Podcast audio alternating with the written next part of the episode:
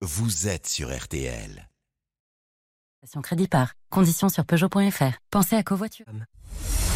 Julien Cellier et Cyprien Sini ont défait le monde dans RTL Soir. Allez, 18h40, passé de 1 minute. On va donc défaire le monde maintenant dans RTL Soir avec Cyprien Sini, Isabelle Choquet, Laurent Tessier. L'info autrement, c'est jusqu'à 19h et voici le menu.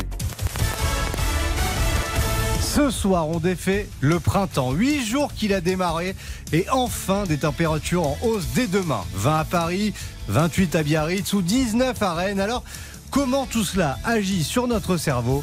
Explication à venir. Au menu également le ticket de caisse qui fait reculer le gouvernement et l'auto-école qui fait du covoiturage. On défait le monde de la quotidienne, c'est parti.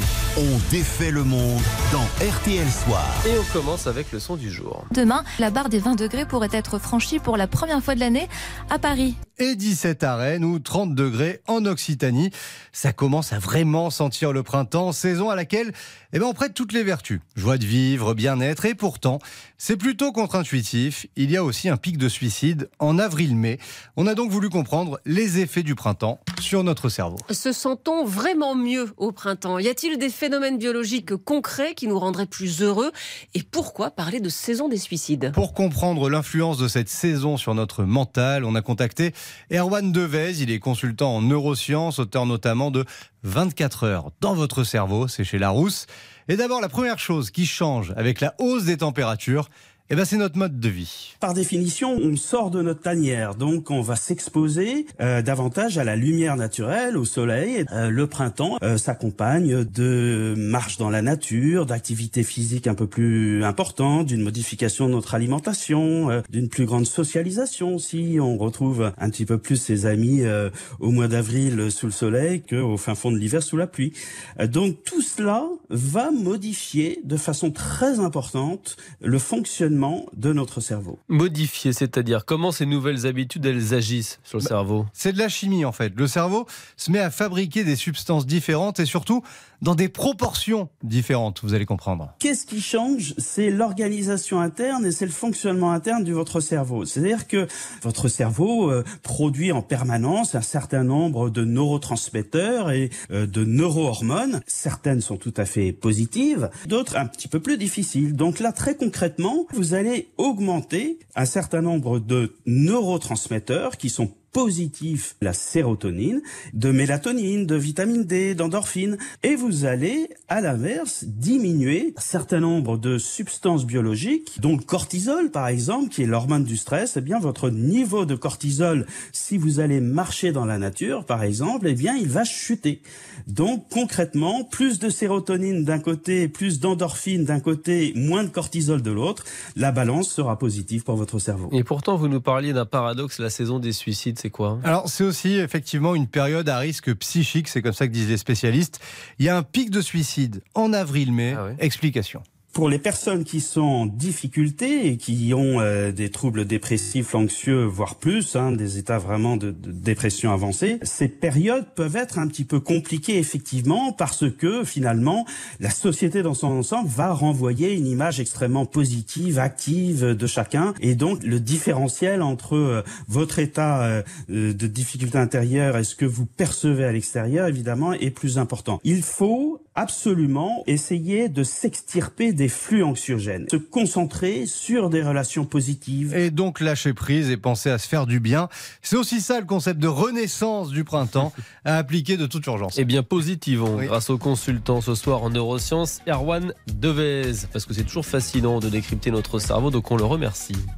RTL, Sous les radars. Allez, on défait l'info passée sous les radars. Eh bien, figurez-vous qu'on manifeste aussi à Hong Kong en ce moment.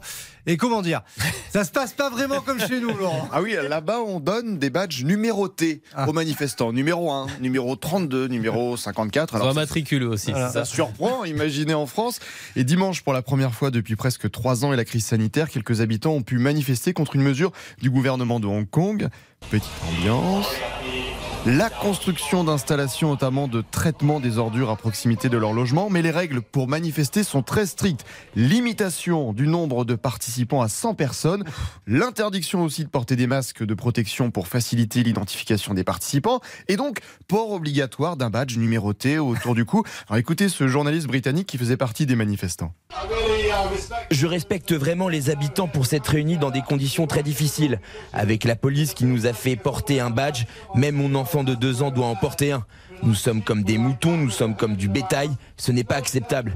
Nous ne supportons pas cette destruction environnementale de Hong Kong. C'est fou ça. Et alors le parcours, j'imagine, euh, c'était hyper bien Ah bah oui, délimité on, aussi. hein. on le voit sur les vidéos, les manifestants ont dû suivre un itinéraire délimité par des cordons tenus par les protestataires eux-mêmes. Bon, ça Ouais. paraît lunaire. Et n'espérez pas manifester en ordre dispersé dans les cordons vous contiennent sur 2 mètres de largeur. Les journalistes étaient de l'autre côté, séparés des manifestants. Des policiers scrutaient les banderoles, les pancartes, bah, à la recherche de mots politiquement sensibles. Donc, vive la liberté de manifester. 300 habitants s'étaient inscrits à la manifestation. Ils étaient au final seulement 80 et en plus, bah, sous la pluie. Ouais, des Enfin, ça veut pas. hein. de vrais courageux. La loose jusqu'au bout. Voilà. Effectivement, allez, petite pause et puis on défait le monde continue dans RTL Soir avec le ticket de caisse qui, lui, a fait plier le gouvernement. À tout de suite. hein. Julien Cellier, Cyprien Sini, On défait le monde. Julien Cellier, Cyprien Sini ont défait le monde dans RTL Soir. Bonne soirée, 18h49 minutes. On défait toujours le monde et on élit maintenant un winner du jour. sacré- Assez étonnant. Un sacré winner, oui, c'est le ticket de caisse, le grand vainqueur. Le ticket de caisse, je précise quand même, hein, c'est celui avec vos achats écrits dessus, hein, à pas confondre avec le ticket de carte bleue, Isabelle. Pas de pause sur la réforme des retraites, mais la disparition des tickets de caisse papier, bah ça, ça attendra. Les magasins ne devaient plus les imprimer systématiquement à partir du 1er avril. La mesure est finalement de nouveau repoussée. L'inflation est, est passée par là. L'inflation, oui, 15% sur l'alimentaire, et c'est pas une promo, hein, c'est même carrément le contraire. Forcément, ça fait mal. Et ça, le gouvernement l'a bien compris. Selon Olivia euh, Grégoire, qui est chargée euh, des petites et des moyennes entreprises, c'est pas le bon moment pour faire passer cette mesure. Mais oui, ils le sentent bien quand c'est pas le moment, c'est le métier, ça. Bon alors, en ce qui concerne le ticket de caisse, il faut d'abord préciser une chose. Il divise le monde en deux catégories. Les ça sert à rien, ça sert à rien. Et les on sait jamais. On sait jamais. Voilà. En gros, il y a ceux qui font une boulette à la sortie du magasin et les autres. À peine sortis du supermarché, c'est une habitude. René et Francine inspectent leur ticket de caisse. Et il y en a plein des René et Francine. 9 Français sur 10 vérifient régulièrement leur ticket pour être sûr de ne pas se faire rouler. Il y a une note assez conséquente, alors on essaie de contrôler un peu tous les prix. Quand j'arrive à la maison, des fois, avec la calculette, je recompte. Alors 75 moins 5, 70. 70 fois 10, 700. 3 fois 6, 18. Le compte est bon. Voilà, parfois aussi, parfois aussi, il faut le dire, on a besoin de rapporter un article au magasin. Ah ouais. Et puis certains en font une question de principe. Je veux mon ticket de caisse, absolument. Ça me sert à faire mes comptes et autres, et je veux mon ticket de caisse. Sauf que le ticket papier niveau écologie, c'est vraiment une catastrophe. En France, on en imprime 30 milliards par Oh. an. Par hypermarché, c'est 10 000 rouleaux imprimés par an. Ça représente la distance entre Paris et Montpellier.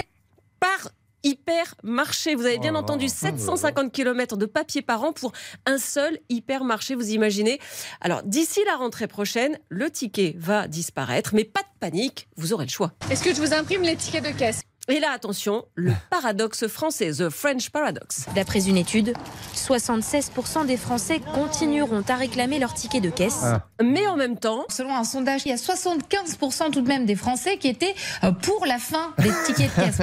Voilà, donc je vous résume, sauvons la planète, mais partez devant, je vous remercie. Alors, dans tous les cas, il y aura quand même une trace de vos achats, une trace numérique, par mail ou par euh, l'application du magasin, mais ça, ça va pas non plus. Plus de 60% des Français indiquaient qu'ils allaient refuser de donner à l'oral leur numéro de téléphone. 54% refuseraient de donner leur email. Alors moi, je veux bien, mais... Tous ces commerces proposent des cartes de fidélité.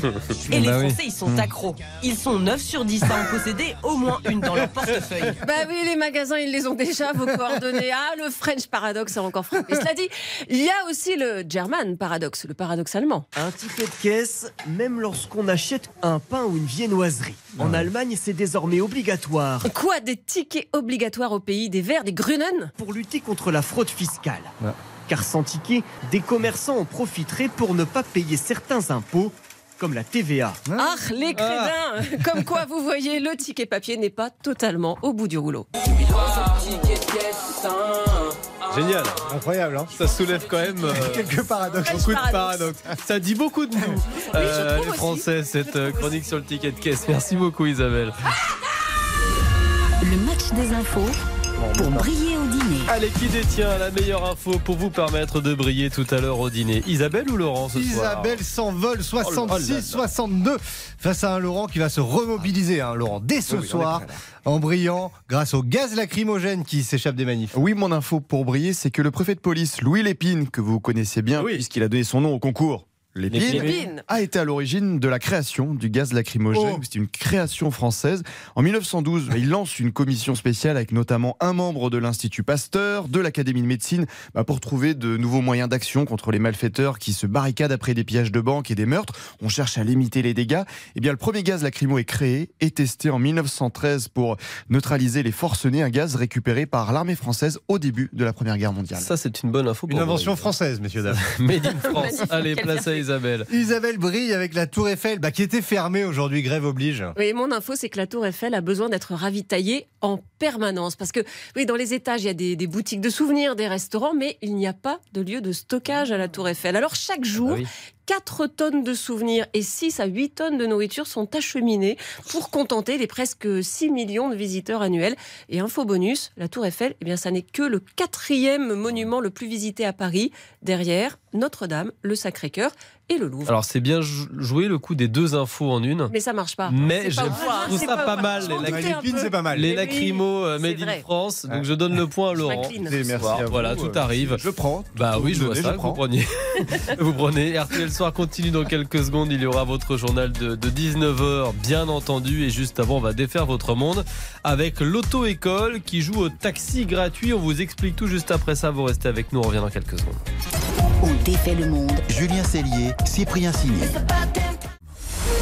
Julien Cellier et Cyprien Signy ont défait le monde dans RTL Soir. Allez, 18h57 minutes dans 3 minutes. Bien entendu, le journal de 19h. Mais auparavant, on défait votre monde et un super projet dans RTL Soir. Ah oui, une idée franchement géniale qui nous vient tout droit d'une auto-école d'Île-de-France. De. Pantin en Seine-Saint-Denis, l'auto-école transporte gratuitement des personnes âgées en situation de précarité pendant les heures de conduite des élèves. Bonsoir Manaf. Bonsoir. Vous êtes le gérant de l'auto-école. Comment vous est venue cette idée? Alors cette idée, elle est venue tout simplement. C'est une idée qui gambergeait dans ma tête depuis plusieurs années. J'avais un constat qui était réel, c'est-à-dire que j'avais des places vides à l'arrière. Et aujourd'hui, là, je constatais de plus en plus que les gens étaient en difficulté de mobilité. Surtout les personnes âgées qui avaient un problème aussi des liens sociaux qui étaient coupés. Donc là, on a pu, euh, on a créé du lien social et en même temps pouvoir dépanner ces gens pour les accompagner. C'est vraiment une idée toute simple. hein. Donc vous, en gros, vous sillonnez avec vos élèves euh, les rues. Et donc, comment ils font les gens Euh, ils, ils vous appellent en disant euh, j'aurais besoin d'aller au supermarché ou j'aurais besoin d'aller à un rendez-vous médical. Est-ce que vous pouvez passer me prendre? Alors nous, on s'est mis en relation avec une association locale, c'est-à-dire le Petit Frère des Pauvres. On a créé aussi une adresse mail suite à une vidéo qu'on a mise sur Instagram, sur les réseaux sociaux. Et euh, via le Petit Frère des Pauvres, ils ont, ils ont des demandes, ils ont, ils ont des bénévoles ou des, ou des adhérents de l'association, des personnes âgées qui sont en difficulté, qui vont vers eux, qui leur disent voilà, on a du mal, on aimerait aller chez le médecin, on aimerait aller faire des courses, ou on aimerait simplement venir à l'association. Et l'association se trouve vraiment à 200 mètres de notre auto-école. Donc nous, ça pénalise pas la leçon. C'est-à-dire que nous, sur notre parcours, on va récupérer cette personne et la déposer, tout simplement, sans dénaturer la leçon. Et alors les personnes quand elles montent à l'arrière euh, et que c'est un, un apprenti conducteur, alors il y a vous à côté évidemment, mais ça les a les fait réagir Bah, les personnes à l'arrière sont ravies parce que déjà ils rencontrent d'autres personnes. C'est un lien intergénérationnel aussi. On a des personnes âgées, des plus jeunes qui échangent donc sur leur sur leur point de vue sur le permis de conduire et sur la vie de tous les jours. Ça c'est le top. Et aujourd'hui, ce qui est vraiment génial, c'est que tous les jeunes apprentis conducteurs qui ont participé à l'opération étaient ravis de le faire. C'est-à-dire qu'il n'y a aucune personne qui a dit non, moi je ne veux pas transporter quelqu'un. Et quand même, ça met pas une pression supplémentaire à vos élèves, justement quand même. Non. Mais il s'applique encore plus Ah quoi. Bah, il s'applique, c'est vrai que c'est une forme de responsabilité, mais bon, ça, ça leur fait du bien d'avoir quelqu'un à l'arrière, ça leur, ça leur simule un petit peu et puis ça, leur, ça les prépare pour l'avenir de se dire, eh, je vais être jugé peut-être par mes pères, mes grands-parents, euh, donc c'est pas mal, c'est bien. Et alors j'ai une question, alors, je trouve l'idée géniale, hein, j'ai une question toute bête. En termes d'assurance, tout ça, ça pose pas un problème? Aucun souci. À partir du moment où il n'y a pas d'argent entre nous, c'est-à-dire que c'est un service qui est gratuit, il faut savoir que tous nos passagers sont couverts dans le véhicule. Voilà. On aimerait que ça se développe, c'est sûr. C'est que de l'humain en vérité, hein. c'est vraiment.